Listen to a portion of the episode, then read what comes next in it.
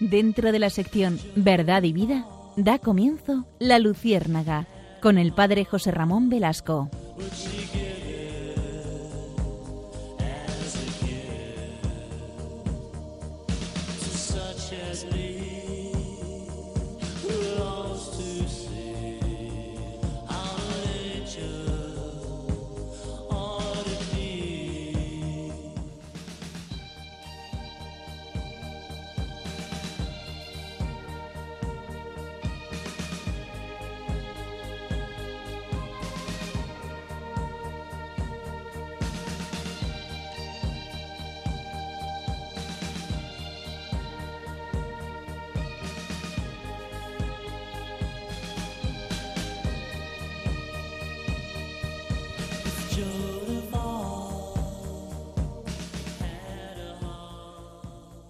Corría el año de 1866.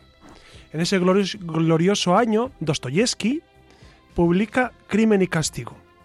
¿Y por qué se lo traigo esta noche a colación?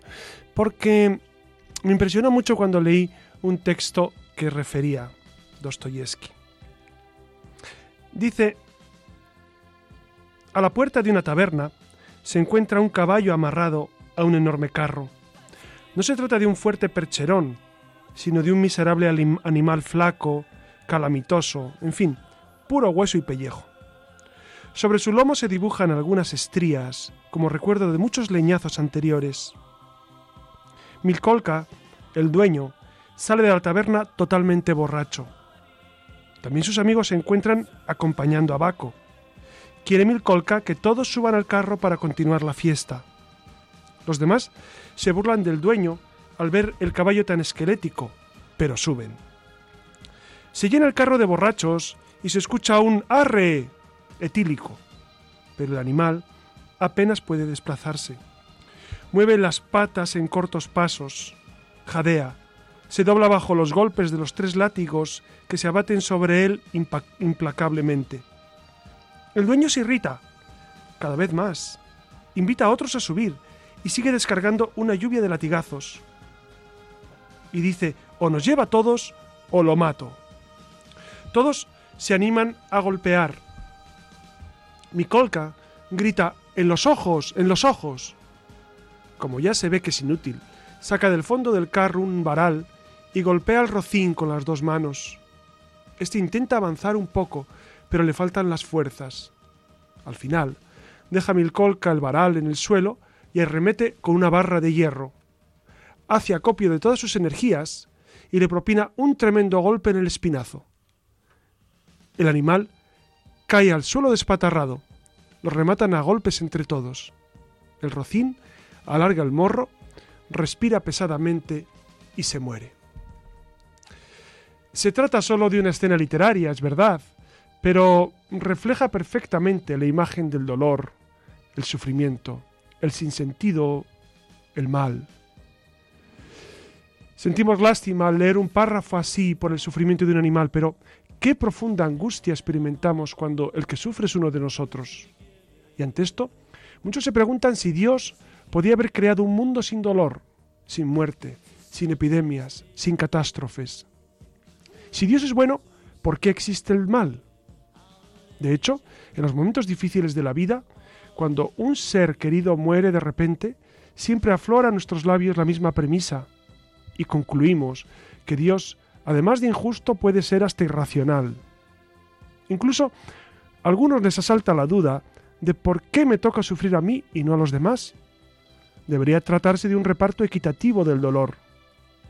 Experimentamos en carne propia el zarpazo de la angustia y pensamos que somos los únicos que sufrimos indeciblemente. Pero no, el dolor, el mal, es un problema para todos. Por eso, en esta noche, queridos amigos, queremos acercarnos a esta visión cristiana del mal, a esta visión cristiana del dolor, a esta visión cristiana del sufrimiento, porque es verdad que nos acompaña, es verdad que ustedes lo habrán sufrido, ustedes, algunos vivirán eh, el dolor, algún mal, alguna dificultad grave, profunda, pues queremos dar sentido, dar sentido desde Dios al problema del mal, que eh, San Agustín decía que era mysterium iniquitatis, el misterio del dolor, el misterio del mal. Es un misterio. Y nosotros, pobres de nosotros, queremos acercarnos al misterio de puntillas, de puntillas y con muchísimo respeto y con, muchísimo, eh, con muchísima distancia de, eh, de lo que en el fondo significa el mal.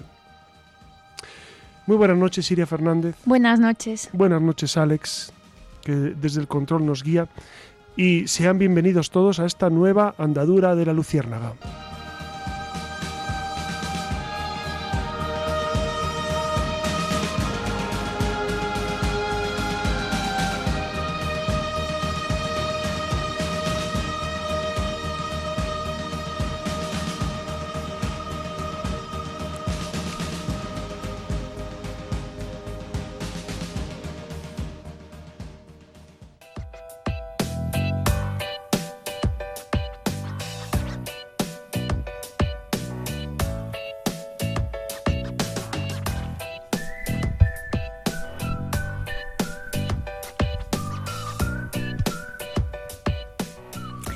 Aquí continuamos, como vienen escuchando esta noche, entrando de lleno en el tema del mal en el mundo, ¿no? Y, y, bueno, tampoco hay por qué escandalizarse, puesto que la existencia del mal es sencillamente porque existe el bien.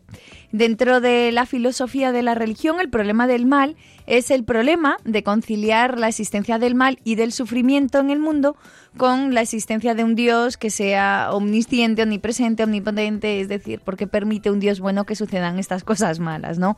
Un argumento del mal intenta demostrar que la coexistencia del mal y el Dios al que nos hemos referido es imposible.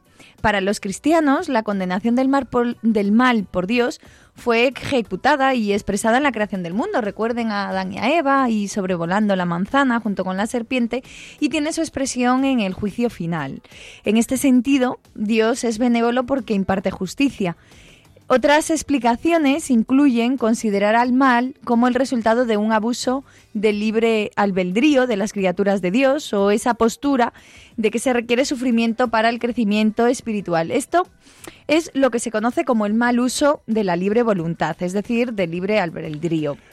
Es verdad que para muchos es un momento crucial este, este eh, percibir el mal en su vida. Muchas veces en, las parroquias encontramos gente que, que, vuelve por un servicio religioso, por una primera comunión o por y, o vuelven a pedir un, pues una misa por un acontecimiento.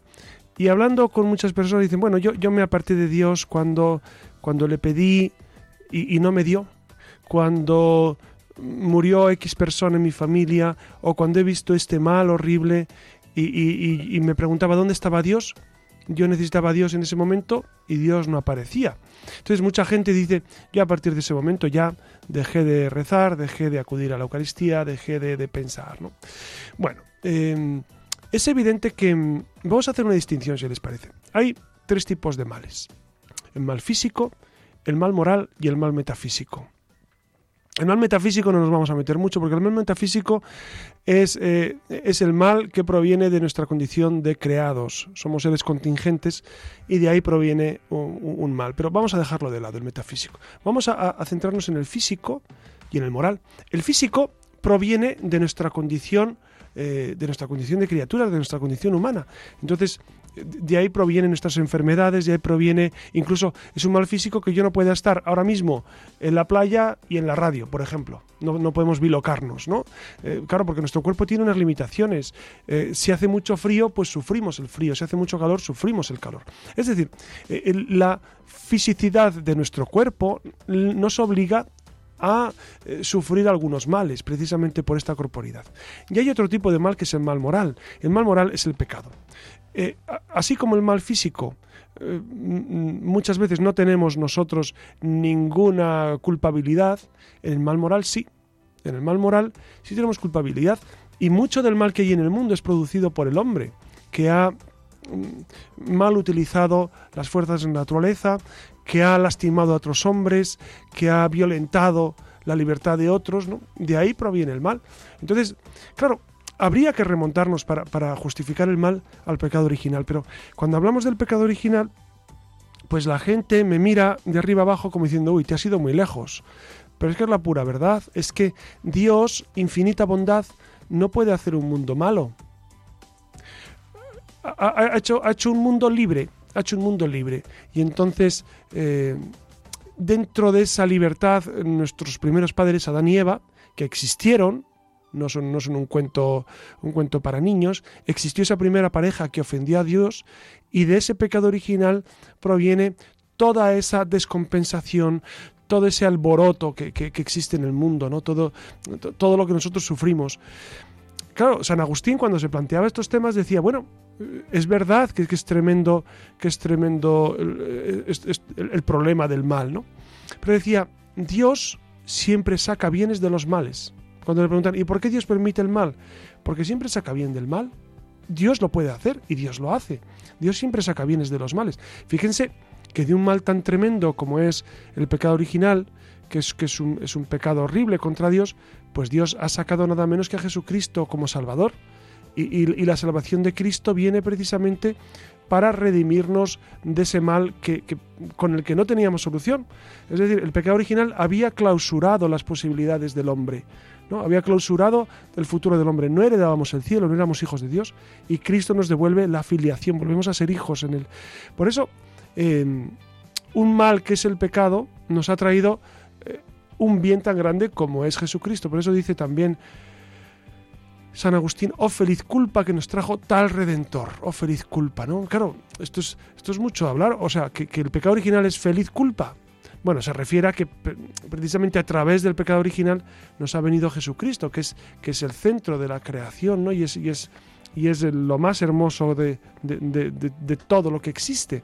Por eso, oh feliz culpa que nos trajo tal redentor, pero entiendo que, para verlo así hay que verlo desde la fe. Humanamente, si no tenemos eh, otras asideras, pues en ocasiones nos puede fallar esta perspectiva y, lamentablemente, como les decía, pues el dolor causa, causa bajas, bajas en, las, filas de, los, de los feligreses. Pero es curioso, fíjense, después yo he encontrado en, mi corta carrera sacerdotal, he encontrado gente a la que el dolor le ha apartado de Dios y a otros a quienes el dolor les ha acercado muchísimo a Dios. Y yo pienso que eh, es el efecto del sol sobre la nieve o sobre el barro. La nieve la derrite y se convierte en agua y el barro lo endurece, lo endurece hasta convertirlo en una piedra.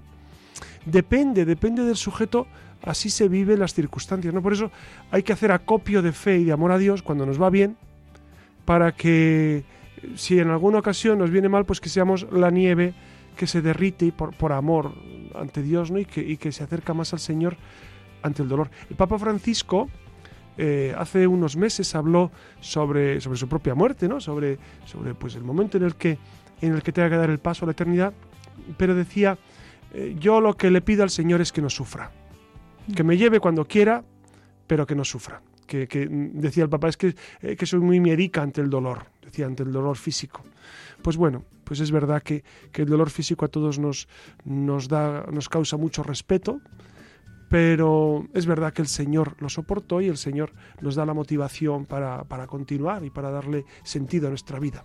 Bueno, creo que más o menos ya van entendiendo por dónde va esto del problema del mal y termino con una reflexión en voz alta, ¿no? Para responder apropiadamente al problema del mal, uno debe considerar primero la naturaleza de Dios, la naturaleza del hombre, la naturaleza del amor y la naturaleza del mal. El problema empieza cuando no todos creen o creemos que Dios es amor, Habrá que reivindicar entonces lo que ya declara la Biblia en varias ocasiones, ¿no? Que Dios es amor y con mayúsculas. Busquemos, por tanto, a un Dios amoroso que como Padre siempre busca protegernos del mal, casi nada.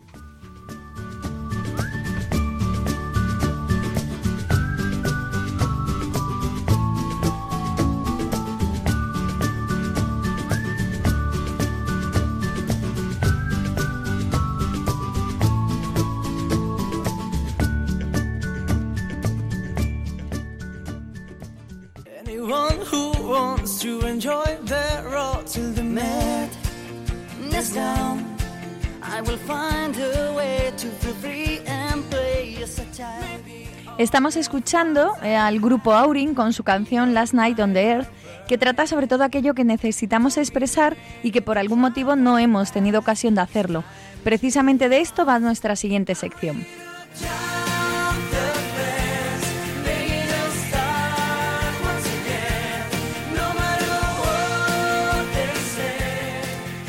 Continuamos con Destellos en la Red, un apartado en el que queremos que los oyentes, ustedes, sean los protagonistas en aquellos temas que más nos interesan y que están a la orden del día. Desde la Luciérnaga os invitamos, les invitamos a comentar, opinar y preguntar a través de la red todo aquello que les inquiete y sobre todo lo que necesitan que os respondan, pues será el padre José Ramón quien con sus respuestas ayude a resolver en la medida de lo posible vuestras dudas o que las acreciente, nunca se sabe.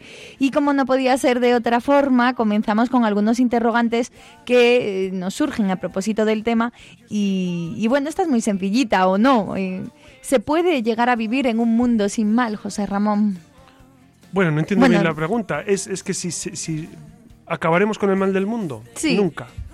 Es imposible porque, porque el pecado original está y, y, el mundo pues ha, sufrido ese gran colapso a partir del pecado original y entonces siempre habrá terremotos, siempre habrá mal físico, siempre habrá mal moral, hasta, hasta que no venga eh, Jesucristo al fin de los tiempos y haga un cielo nuevo y una tierra nueva, como dice la Escritura, pues siempre sufriremos el mal y, y es inevitable, ¿no?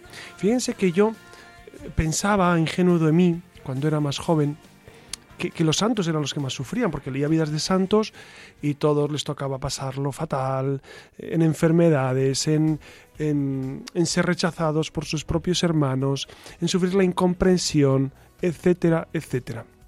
Y este aquí que a medida que ha pasado la vida me he dado cuenta que todo el mundo sufre antes o después, santos y pecadores, listos y menos listos, ricos y pobres. Al final, todo el mundo pasa por el trance del dolor.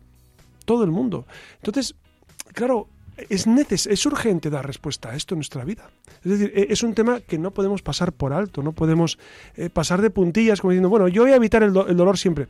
Es verdad que, evitamos, si tenemos frío nos abrigamos, si estamos malitos nos vamos al médico, porque eh, evitamos el dolor. Pero es verdad que tenemos que, que eh, desde Dios aprender a, a aceptar el dolor, ¿no? Aceptar, aceptar un plan de Dios que nos sobrepasa. Claro, a veces preguntamos a Dios, bueno, ¿y por qué a mí? ¿Y por qué ahora? ¿Y por qué yo? La pregunta más bien sería, Señor, ¿para qué permites esto en mi vida? Porque algo sacarás de esto. A Dios no se le escapa ni un cabello de nuestras cabezas. Esto es muy importante. Todo lo que nos ocurre, Dios lo sabe y Dios lo ha permitido. No sabemos si Dios quiere todo lo que nos pasa, porque, porque eh, hay, pecados que Dios no los puede querer y, que, nos, y que nos lastiman. Pero si Dios lo permite. Y si Dios lo permite es porque de ahí sacará bienes, ¿no? Repito, esa es la gran frase. Dios permite el mal porque de ahí saca bienes. Y esto, y esto lo tenemos que llevar grabado en nuestro corazón porque es como eh, el timón que guía nuestra vida. Cuando nuestra vida se desvía, vuelves otra vez a ponerte en sintonía con Dios y, vuelves a poner tu barco eh, rumbo a, destino. Porque nuestro destino es Dios. Entonces es normal que, en ocasiones nos desesperemos un poco, ¿no? Y sobre todo cuando empieza el dolor, cuando empezamos a sufrir, un poco y un poco quejarnos a Dios ah, es hasta comprensible, hasta normal hasta que se echa de menos, ¿no? Porque, porque ¿a quién te quejas cuando te... a un amigo? Entonces vas con Dios y te quejas y dices, Señor, pero ¿por qué permites? Pero luego eh, empiezas a pensar, bueno, ¿y, por qué no me va a pasar a mí si a otros les pasa? Si a otros les ocurre cosas parecidas. Por eso yo creo que la escuela del dolor es, es, una escuela por la que todos tenemos que matricularnos y sacar nuestros créditos y, y antes o después tenemos que aceptar eso, por lo tanto, yo creo que, como les decía antes, es necesario hacer acopio de fe y de amor para que cuando llegue, cuando llegue, pues estemos bien pertrechados, estemos bien, bien enseñados, aunque siempre nos descoloque, claro, el mal y el dolor a nadie le viene bien todo el mundo que se muere se muere demasiado pronto. Claro, porque incluso yo cuando voy al tanatorio y, pregunto, ¿y, qué tal, qué, edad tenía este ancianito? Y dicen, 98, no era tan mayor. Digo, no, no, no, podía, ser, podía ser mucho mayor. podría ser, pero, pero, no, o me dicen, no, si estaba muy bien. Yo, ah, yo al inicio de mi sacerdocio preguntaba, ¿y de qué se ha muerto? Como un ingenuo, ¿no? Era, era muy ingenuo, ya con noventa y tantos. Ya he aprendido a, callarme y a no preguntar eh, de qué se muere un ancianito de 98 años. Se muere de su muerte y no hay más, ¿no? Como dice Bernal Díaz del Castillo en la conquista de la Nueva España, de que cuando dice que, que, los, que, cuando les tiraban eh, piedra y flecha se morían de su muerte. Pues sí. Entonces, la gente se muere de su muerte, pero repito, la muerte siempre llega demasiado pronto para todos. Es decir, porque, porque estamos muy bien en este mundo, la verdad es que en general, ¿no? Y entonces, claro que queremos vida eterna, pero aquí vivimos fenomenal. Y entonces, que el Señor nos conserve muchos años aquí. ¿Sabes cuál es el drama, José Ramón? Cuéntame. no, es, eh, nada. Eh, eh, el drama es que mm, el no saber para qué es ese sufrimiento, ¿no? Que, bueno, yo imagino que uno cuando se muera al final se encontrará con la respuesta, claro, ¿no? Claro, descubres los porqués. Que a lo mejor encontrarlo aquí efectivamente, pues hombre, tranquilizaría más de uno poder eh, eh, entender, ¿no? Ponerle nombre un poco a las cosas. Tú decías, uno tiene que pasar por la escuela del dolor y sí, efectivamente, hay algunos que repiten curso y, repiten, y repiten muchos cursos pero, pero bueno, sí, es, eh, a, mí me tranquiliza pensar que al final sí uno, uno sabe por qué, ¿no? Lo que tú dices de la puntada con hilo, hmm. pues, pues bueno, eso nosotros, nosotros tenemos eh, un gran ejemplo en Jesucristo, que, que, sufrió la más horrible de las muertes y el más horrible de los desprecios y de las humillaciones, ¿no? Y entonces cuando sufrimos, pues basta con mirar la cruz y decir, bueno, pues Señor, pues me has asociado un poco a tu cruz, me has hecho un poco corredentor contigo, me has subido a, la cruz, ¿no? Esto, esta es la motivación. La motivación es esta. Yo no encuentro otra, no, o es difícil encontrar otra porque estamos hechos para vivir, estamos hechos para, para, para la salud, estamos hechos para disfrutar, estamos hechos para no... Pero cuando llega el dolor, pues miras a Cristo crucificado y entonces dices como San Francisco de Asís, me sé de memoria a Cristo crucificado, decía él. Me sé de memoria a Cristo crucificado. Él sufrió muchísimo en su vida y, él mantuvo siempre la paz. De hecho, fíjese, San Francisco de Asís compone el cántico, el cántico espiritual en momentos horribles. Él, tenía diabetes, estaba prácticamente ciego. Y en esos momentos de desolación, cuando sus hermanos también le hacían picias, ¿no? Con las constituciones, no lo querían bien del todo, del todo algunos, pues él perseveraba y él escribió ese cántico espiritual, loado seas mi Señor por la hermana tierra, etcétera, etcétera, que es un cántico eh, lleno de optimismo en la naturaleza. Y dice, loado por la hermana muerte. Hmm. Loado por la hermana muerte, ¿no? Loado seas mi Señor, por esa hermana muerte que, nos lleva contigo, que nos iguala, que nos hace a todos idénticos, ¿no? Por eso mm, aprendamos de los santos a dar este sentido a nuestro dolor y al mal del mundo de los santos y también de los que no son santos, que sepamos, ¿no? Yo pienso mucho que también eh, eh, escandaliza, ¿no? Cuando viajas a países eh, que vas a hacer algún voluntariado o algo, que experimentas el, el, pasar un tiempo con los más pobres de los pobres, que encima son pobres, se ceba la enfermedad con ellos, el dolor, es... uno no puede evitar escandalizarse, ¿no? Y, y lo que hablábamos del... Pues no sé, a lo mejor está mal expresado, lo mal repartido también que está el dolor y en el mal y, el mal, ¿no? No, es verdad. Entonces, bueno, pues ahí eh, hace tiempo mm, a mí un sacerdote me dijo que no hay que compararse, que no hay que comparar el dolor, que no se puede medir el dolor de uno con otro. Y, y bueno, eso también pues da las claves para, para, bueno, para, para poder comprender un poco más las cosas. Y tenemos otra pregunta por ahí, que yo creo que está más orientada al tema del mal eh, del mal como malas acciones ¿no? en el mundo, que, que, si esto del mal al hilo de los acontecimientos, de todo esto de las guerras, que bueno, que la historia es cíclica, ¿no? que tampoco, eh, bueno, que si es una preocupación temporal en, en, este momento, si es una cuestión intrínseca del ser humano, que tú ya lo has dicho, ¿no? el mal este metafísico que va a estar dentro, pero si ahora más que nunca nos preocupa, si estamos alerta a todo esto, desconfiados del ser humano, hemos perdido la fe en, en, en eso, ¿no? que el ser humano por naturaleza es bueno, no sé. Bueno, eso lo decía Gusó, ¿no? el buen salvaje. El buen salvaje. Eh, no, el, buen, el ser humano por naturaleza es ser humano. es decir... Así nadie se lleva ningún chasco. claro, claro.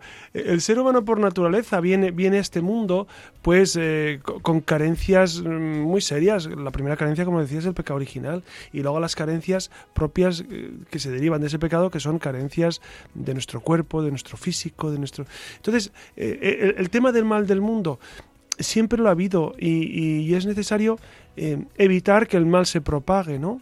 Lo malo es cuando no tratamos de vencer el mal con el bien. San Pablo decía, vence el mal a fuerza de bien, y se vence, y se vence. Pero no debemos cansarnos de vencer el, eh, de vencer el mal, ¿no? Cuando uno ve eh, por, lo que tú decías, ¿no? El problema de las guerras y el problema del hambre este, eh, calamitoso y el problema de la injusticia y el problema de la mentira, de, la corrupción de los políticos y el problema... Y uno dice, pero ¿cuándo habrá justicia? ¿Cuándo habrá justicia? ¿Cuándo habrá paz?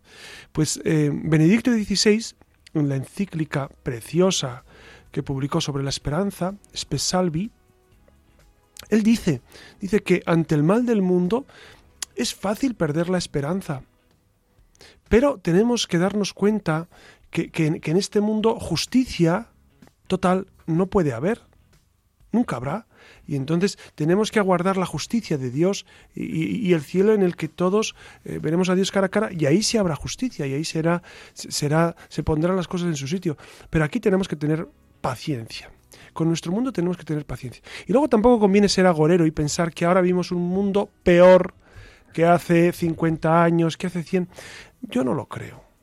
Es verdad que, ahora el mal eh, parece que está más, es más palpable. Es verdad. Es verdad que ahora, que ahora, digamos, se han pasado algunas líneas rojas que no se deberían haber cruzado, ¿no? Pues sobre el tema de la moral, etcétera, etcétera. Pero todas las épocas han tenido sus dificultades. En todas las épocas ha, habido, ha habido grandes santos y grandes hombres que han cometido atrocidades, ¿no? Entonces, yo creo que, hay que vivir siempre en confianza. Lo peor es perder la esperanza. Que de hecho es la gran tentación del demonio. La mayor no es que caigamos en los siete pecados capitales y, o en los diez mandamientos y pequemos. No, no, no. Él lo que persigue es que a través de esas caídas perdamos la confianza en el Señor. Y que al final digamos, pues ya para qué, si ya Dios no me quiere, si ya Dios no me cuida, si ya Dios no está, eso es lo peor, la desconfianza. Porque uno que desconfía ya, ¿qué más puedes perder? No has perdido todo. Si no confías en el Señor, ¿qué, te queda? ¿Qué te queda? Por eso es el gran trabajo del demonio en nuestra vida, es que perdamos la confianza. Por eso, ante el pecado, ante el mal, ¿nosotros qué hacemos? Nos confesamos, volvemos otra vez a reiniciarlo. Lo dijo Jesús, porque Jesucristo nos conocía profundamente. Es decir, cuando nos equivocamos, pedimos perdón, cuando pecamos, volvemos otra vez al camino de la gracia, volvemos otra vez a, respirar a Dios, y entonces otra vez vuelve la, vuelve la esperanza. Lo malo es si no nos confesamos, si no tenemos esa, ese, ese banderín de enganche, eh, ¿quién te perdona? ¿Quién te quiere? ¿Quién te quiere pase lo que pase? Por eso eh, hay que insistir mucho eh, en, esa misericordia de Dios que es la que vence al mal, ¿no? La misericordia de Dios vence al mal con el infinito amor que Él nos tiene. Bueno, pues entonces nos quedamos, yo creo que con la esperanza por bandera, con eso que has comentado de la justicia divina, eso nos tiene que reconfortar, yo lo pienso mucho, bueno, no importa, hay justicia divina. Y también pues la pregunta que, que yo creo que subyace y que estamos contestando, que estás contestando todo el rato, ¿no? De que por qué Dios, eh, este Dios del amor, permite el mal. Yo creo que es la, lo que tú bien decías antes para... Pues, pues es muy sencillo, es que si no hay libertad, no hay amor. Es decir, para amar a alguien tienes que ser libre. Si alguien te obliga a amar, no es amor. No es amor, es simplemente eh, pues estar al lado de otro, por ejemplo. Pero para que exista el amor es condición sine qua non, condición imprescindible que exista la libertad. Por eso Dios nos hizo libres. Por eso Dios le dio la capacidad a nuestros primeros padres de elegir y por eso a nosotros nos da también la capacidad de elegir, ¿no? Y, dice, San Agustín también, Dios que te creó sin ti no te salvará sin ti. Es decir, Dios no te pidió permiso para crearte, es verdad, pero te pide permiso para salvarte. Te pide permiso para que vayas con Él si quieres. Y ahí tenemos el ejemplo precioso de, del buen ladrón. Sandimas le llama la tradición, ¿no? Pues este hombre, un buen día, se encontró con que después de sus crímenes horribles estaba crucificado al lado nada menos que de Jesucristo. y, y le robó la vida eterna. Robó toda su vida hasta el momento de la muerte. Le robó al Señor. ¿Por qué? Porque es infinita misericordia. Le dijo, acuérdate de mí, Señor, cuando estés en tu seno, ¿no? cuando estés en tu gloria. Ese es, ese es el modo como el Dios bueno vence al mal.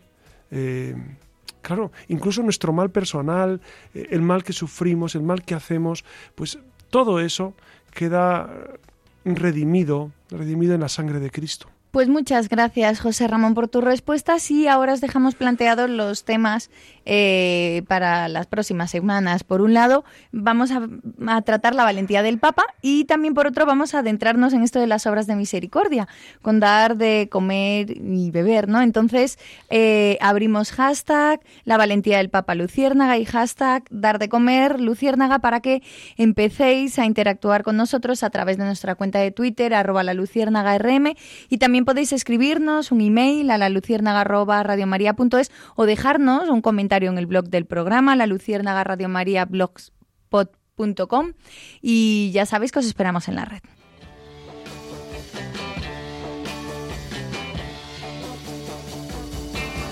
Oh,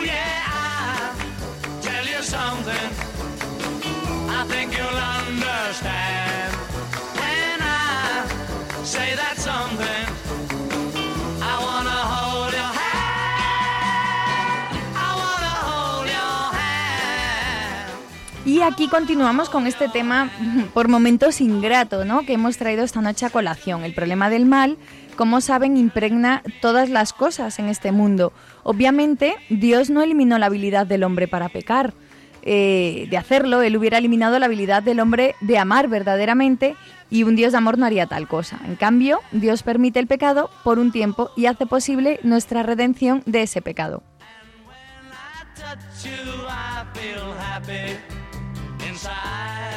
La cuestión sería la siguiente. ¿Es necesario el problema del mal para el amor? Es decir, ¿podemos hablar de las dos realidades mal y amor como las dos caras de una misma moneda? El ateo razona, si de verdad Dios existe y si es un Dios del amor, como dicen, no hubiera permitido que el mal existiera en su mundo.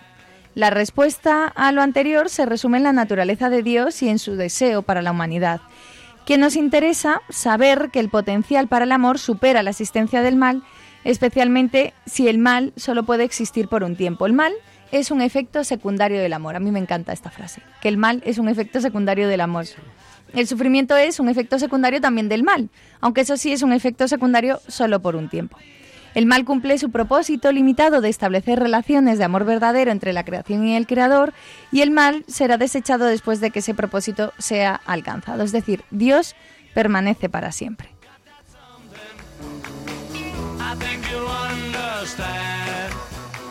Ciertamente el problema del mal es el mayor obstáculo para creer en la existencia de Dios. Si reflexionamos unos instantes sobre la dimensión de los sufrimientos, de todos estos que, hay en el mundo, ¿no? uno descubre que muchos de ellos se deben al comportamiento inhumano del hombre, eh, del hombre contra el hombre, por ejemplo, aunque también están, pues como decíamos al principio, ¿no? Todo lo de los desastres naturales, las enfermedades, la muerte.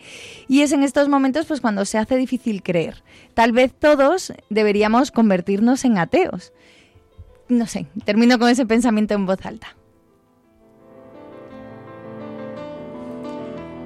Parecería como que Dios se echa a un lado y no hace nada, observando fríamente el sufrimiento de sus criaturas.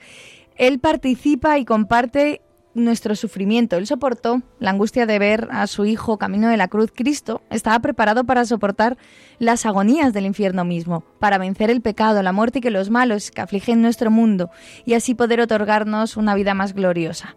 Él estaba preparado para sufrir por nosotros, para aceptar el sufrimiento del cual no podemos formar, no nos podemos yo creo que ni formar ninguna concepción.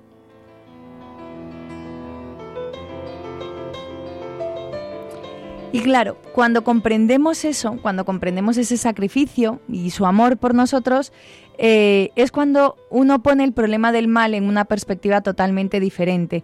Pues ahora vemos con claridad que el verdadero problema del mal es un problema de nuestro mal. Llenos de pecados ante Dios, la pregunta que confrontamos no es cómo Dios puede justificarse ante nosotros, sino cómo podemos nosotros justificarnos ante Él.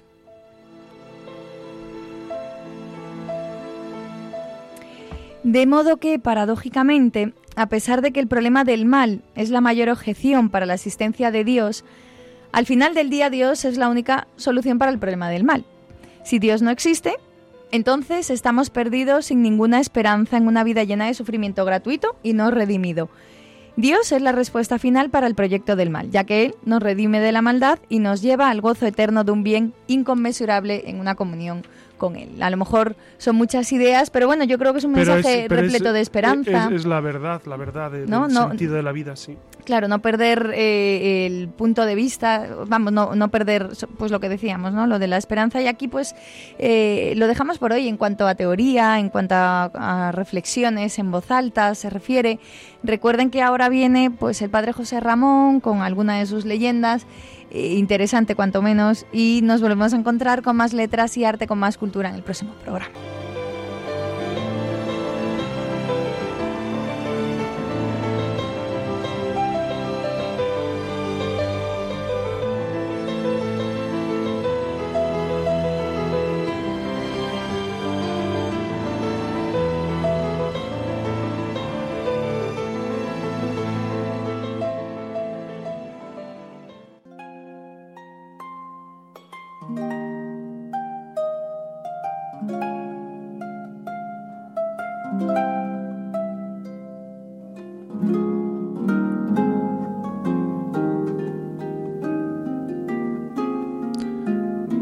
En aquel tiempo llegaron algunos a Jesús que le contaron lo de los Galileos, cuya sangre había mezclado Pilato con la de sus sacrificios.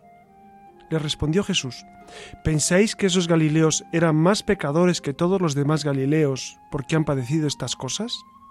No, os lo aseguro. Y si no os convertís, todos pereceréis del mismo modo o aquellos dieciocho sobre los que se desplomó la torre de Siloé matándolos, ¿pensáis que eran más culpables que los demás hombres que habitaban en Jerusalén? No, os lo aseguro. Y si no os convertís, todos pereceréis del mismo modo. Y les dijo otra parábola. Un hombre tenía plantada una higuera en su viña y fue a buscar fruto en ella y no lo encontró.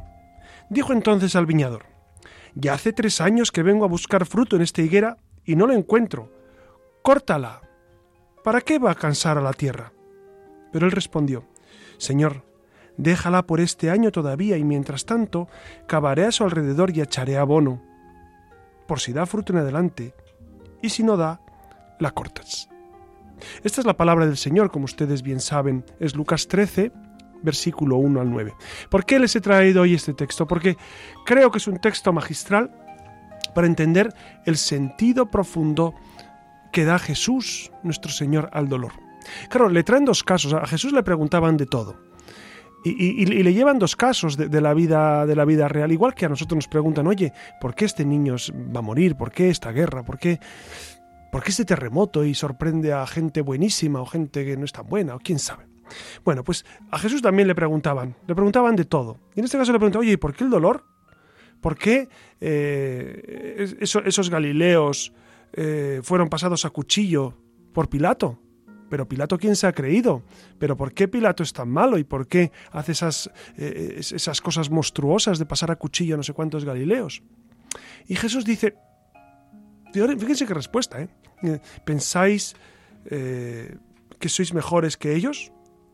Es decir, no, no, eran más pecadores ellos que nosotros. ¿Qué quiere decir? Que, eso le puede ocurrir a cualquiera y que eso, eh, pues, Dios permite ese dolor, Dios permite ese, ese, pecado horrible que es asesinar un hombre a otro, para que todos, al verlo, digamos, bueno, pues yo tengo que vivir en el Señor, no sé el día ni la hora. ¿no? dice Jesús, si no os convertís, todos pereceréis del mismo modo. Es decir, ¿qué está invitando? A la conversión. Está diciendo, el mal del mundo tiene un sentido, tiene un sentido de redención, pero sobre todo también está hecho para la conversión. O dice, y sobre aquellos que se desplomó la torre de Siloé, entonces ya tenemos, antes teníamos el mal moral, que era el pecado de Pilato, el, horror de Pilato, y el mal físico, que es una torre se cae. Pues como pasa tanto un terremoto, cayó la torre de Siloé y aplastó a unos cuantos habitantes de Jerusalén. Y, le preguntan, oye Jesús, ¿y eso qué? ¿Eso cómo lo entendemos? Y Jesús dice, eh, pues si no os convertís, vosotros viviréis lo mismo. Es decir, es necesario, cuando uno ve el mal ajeno, pues, eh, o el mal propio, decir, bueno, ¿qué me estará queriendo decir Dios con esto? Algún mensaje hay. ¿Qué me quieres contar, Señor, con este dolor, con este sufrimiento? ¿Qué me quieres, eh, por qué lo permites ahora? ¿Y, qué me estás contando? ¿No? Hay que preguntarle al Señor mucho cuando, cuando tenemos dificultades. Al primero que hay que ir antes de, ir al psicólogo, al médico de cabecera o a quien sea, hay que ir al sagrario y decirle, Señor, mira, tengo este problemón. ¿Cómo lo soluciono? ¿Qué hago? Y, luego el Señor les añade otra parábola. ¿Para qué? Para animarles. ¿no? Les habría dejado un poco alicaídos, porque claro, te dicen, no, eso lo permites para tu conversión. Dice, bueno, pues, pues entonces, pues claro, como no me convierto todavía. Entonces le dice una parábola preciosa. Y además que va, va junto, que parece que no tienen conexión, tiene muchísima conexión. Porque dice, un, un hombre tenía plantada una higuera y no daba fruto, es decir, no se acababa de convertir, no acababa de espabilar. Y le dice, ¿la cortamos? Dice, no, hombre, no, ¿cómo vas a cortarla? Espera, espera, dale oportunidad, dale tiempo. ¿No ves que todavía no se da cuenta de, de, de por van los tiros? Eh, vamos a, dejarle un tiempo más. El, Señor mm, tiene paciencia con nosotros, infinita paciencia. Entonces nos da una oportunidad y otra oportunidad. Y dice, déjala un año más, abónala, no, no te dice, déjala ahí sin cuidado, no, no, no cuida, cuida tu propia vida, cuida eh, tu vida espiritual y ya verás cómo, encuentras fruto y, logramos convertirnos. ¿no? El, problema del mal al final es, un camino de conversión. ¿Cuánta gente, como hemos dicho antes, cuánta gente al experimentar el mal en su vida tiene un, proceso de conversión radical y, se encuentra con el Señor? ¿no? Eh, es lo que dice Jesús, dice, pues si no os convertís os pasará igual. Es decir, que os vais a morir y, no tenéis esperanza de vida, o que vais a sufrir un mal y no hay esperanza de vida. Por eso Jesucristo, fíjense, Jesucristo podía haber elegido cualquiera de las muertes, y sin embargo, eligió para sí la peor, la más horrible, eh, dolores tremendos, dolores eh, pues indescifrables, que, que, que, hasta los cirujanos cuando describen cómo fue la muerte de Cristo, no se explican cómo llegar hasta la cruz, es imposible, con todo lo que padeció y todo lo que sufrió y toda la sangre que perdió, es, imposible que llegara a la cruz vivo. Y sin embargo llegó, llegó. ¿Por qué? Porque era, era su voluntad de, morir, de dar la vida, de, de, gastarse. Yo muchas veces pienso que, que Jesús sufrió tanto para que nadie diga, pues yo he sufrido más que el Señor. No, es imposible. Es imposible sufrir más que Jesucristo, porque no solamente es el sufrimiento físico, sino es sobre todo el sufrimiento moral. Siendo Dios, carga con el pecado de toda la humanidad carga con el pecado y abraza la cruz. No, no le tienen que obligar a, llevar su cruz, no, no. Él, la abraza porque sabe que esa cruz es redentora. Solamente viendo así el mal podemos eh, amar, amar nuestra vida y amar nuestra historia y amar nuestro pasado y amar nuestro futuro. ¿no? ¿Cuántas personas que, nos hablan y dicen, pues yo del pasado no, no, no, quiero saber nada, no quiero... Bueno, pues todavía no se ha reconciliado con su pasado. Su mal lo lleva ahí a la espalda pero es necesario y el Señor le concederá la gracia para reconciliarse con su propio pasado. Esto es muy importante, ¿no? Reconciliarnos con el mal que, nosotros hemos provocado o que nos han provocado. Reconciliarnos con el mal que nos acontece, reconciliarnos con nuestra propia enfermedad, reconciliarnos con la muerte de nuestros familiares, reconciliarnos, porque desde Dios se puede uno reconciliar. Y es verdad que uno vive con mucha paz con mucha paz. Cuando, cuando se vive desde el Señor, todo esto que para, que para mucha gente es un mundo y que, y que es una pesadísima losa sobre sus espaldas, pues para nosotros, por misericordia de Dios, gracias a la fe, pues tenemos ahí unos resortes muy especiales para, para acompañar a Cristo. Y ya saben, cuando nos toque sufrir, pues nos subimos a la cruz con el Señor. Le pedimos, Señor, ayúdame a subir contigo, porque quiero eh, precisamente eh, eso, el, el, estar cerca de ti. Les voy a contar una anécdota para acabar, una anécdota rusa. Había una vez em, un bosque donde eh, el Señor a todas las personas les iba dando su cruz. Y entonces a algunos se las daba grandes, a otros más pequeñas, dependiendo de la capacidad de cada uno. Algunos se las daba muy ásperas, a otros muy suaves. A todo el mundo, todo el mundo se llevaba la cruz del bosque. Entonces eh, estaba, el Señor allí repartiéndolas y como el Señor les conocía a todos, iban pasando en fila y a todos se le iban Pero fuera del bosque, a la salida, estaba el demonio. Estaba el demonio regalando hachas. ¿Y para qué? El demonio les decía a los que pasaban, eh, oye, que esa cruz tan grande, ¿por qué no te la recortas un poco? ¿Por qué no la haces más chiquita? Y entonces le regalaba hachas a todo el mundo, era la tentación, ¿no? Regalar una chita para que cada uno... Y un muchacho, pues cogió su hacha, porque llevaba una cruz grande, el Señor había visto en él grandes posibilidades y, le dio una cruz grande. Y, ya que el muchacho empezó a recortarla, primero la dejó una cruz de un metro, que la llevaba bien, luego dijo, uy, me pesa un poquito todavía. Eh, se, hizo una cruz más pequeñita, de bolsillo, hasta que al final, después de los años, pues recortó la cruz y se la dejó pues un colgantito en, en, su, en su cuerpo, ¿no? Un colgante, y ya está. Y cuando murió, pues llegó al cielo. Y en el cielo había unas grandes murallas, unos grandes muros. Y, llamó, ¡eh, que soy yo! Y entonces, eh, después de mucho insistir, ya San Pedro miró hacia abajo y dice, ah, sí eres tú, eres Juan, sí, sí, sube. Y dice, ¿por dónde? Muy sencillo. ¿Te acuerdas la cruz que te dio el Señor eh, al inicio de tu vida? Colócala contra el muro y sube por ella. Es el modo. Solo hay ese modo. ¿Y dónde estaba esa cruz? Pues no la aceptó, no, nunca la quiso, nunca... Bueno, eso es una leyenda, es una leyenda rusa, a mí siempre me ha ayudado este, eh, este texto porque, porque nos ayuda a saber que, bueno, cada uno cargamos con nuestra cruz, no es mejor ni peor que la del vecino, pero es la que el Señor ha permitido para nosotros.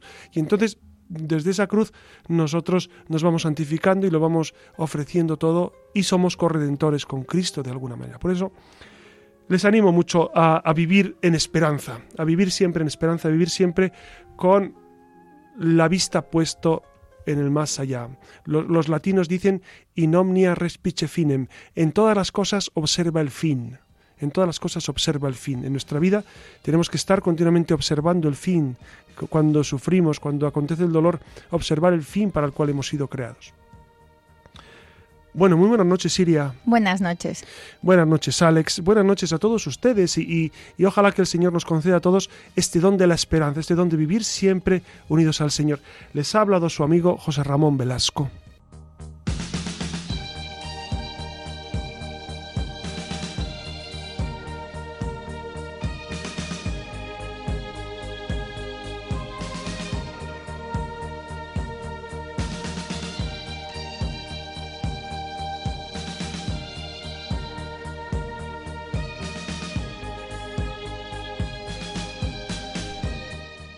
Finaliza en Radio María La Luciérnaga con el Padre José Ramón Velasco y dentro de la sección Verdad y Vida.